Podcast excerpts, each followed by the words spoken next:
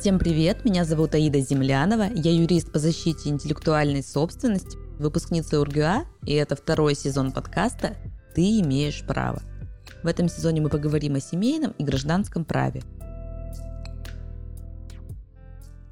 В этом году в связи с последними событиями достаточно много молодых предпринимателей и фрилансеров покинули Россию. И я решила собрать гайд для тех, кто уехал или планирует переезд. И сегодня мы поговорим с вами о том, что делать, если я переехал в другую страну и открыл счет в банке? Нужно ли подавать информацию в налоговую в России? Я получил налоговый номер в другой стране. Что делать? Я открыл бизнес за границей. Или я переехал за границу и хочу продать свое имущество за границей. Что нужно сделать? Начнем с первого вопроса. Как правильно сообщить властям Российской Федерации о получении второго гражданства или вида на жительство? Буду называть его ВНЖ. Закон обязывает россиян сообщать о получении второго гражданства или вида на жительство другой страны. Если коротко, то нужно подавать уведомление в течение 60 дней со дня получения гражданства или вида на жительство. При этом те граждане, которые постоянно проживают за границей, подают такое уведомление только при въезде в Россию. На это существует 30 дней с момента въезда. Это нужно делать всегда, даже если вы въехали в Россию всего на один день. Это уведомление подается в МВД по месту жительства. Это можно сделать лично или на почте. Какие последствия будут, если не сообщить? Во-первых, существует административная ответственность. Например, если вы что-то перепутали, нарушили сроки, утаили какие-то документы, то штраф за это от 500 до 1000 рублей. Ну и, конечно же, есть риск привлечения к уголовной ответственности. Это возможно, если вы вообще не подавали никакое уведомление, и это подтверждается в суде. В этой ситуации возможно наказание в виде штрафа до 200 тысяч рублей или 400 часов исправительных работ. Поэтому моя рекомендация относиться к документам и срокам уведомления внимательно и не нарушать, сохраняя для себя подтверждение того, что вы лично подали. Можно сфотографировать, к примеру, второй экземпляр с отметкой о принятии.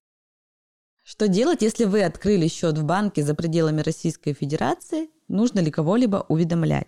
В соответствии с законом о валютном регулировании и валютном контроле все резиденты обязаны уведомлять налоговые органы, если они открывают, закрывают, меняют реквизиты счета. То есть в обязательном порядке мы подаем в налоговую уведомление. Это нужно сделать не позднее одного месяца со дня открытия либо изменения реквизитов Существует специальная форма, которая утверждена налоговой службой. Можно подать это уведомление непосредственно через инспекцию лично в руки с отметкой о принятии. Также можно сделать это по почте с уведомлением о вручении, либо это можно сделать онлайн, если у вас есть электронная подпись. Но и очень удобный способ – это личный кабинет налогоплательщика. За отсутствие уведомления ФНС об открытии счета за границей и если вы не уплатили налоги, предусмотрен штраф до 40 тысяч рублей. Но могу сказать сразу, что не вся информация доступна для государственных органов Российской Федерации. Я рекомендую, конечно же, внимательно изучать законы, слушать мой подкаст и обращаться к профессионалам за консультацией, в случае, если у вас есть вопросы. При этом не все страны предоставляют сведения налоговой службе Российской Федерации об открытых в банках счетах. При этом не нужно подавать декларацию по зарубежным счетам, если вы являетесь налоговым резидентом, но пребываете за пределами страны более 183 дней в году. Либо счет открыт в банке, расположенном в странах-членах Евразийского союза, на территории которой действуют соглашения по обмену финансовой информацией если сумма транзакций в год в пределах 600 тысяч рублей. Если вы открыли счет в Белоруссии, Казахстане, Киргизской республике и Армении, то здесь не нужно уведомлять ФНС о счетах за границей. При этом есть перечень государств, как я уже сказала, с которыми осуществляется автоматический обмен финансовой информацией. Там более 80 стран, при этом там нет США, Великобритании и иных стран. И в связи с такой ситуацией в мире на текущий момент многие страны также не осуществляют передачу финансовой информации.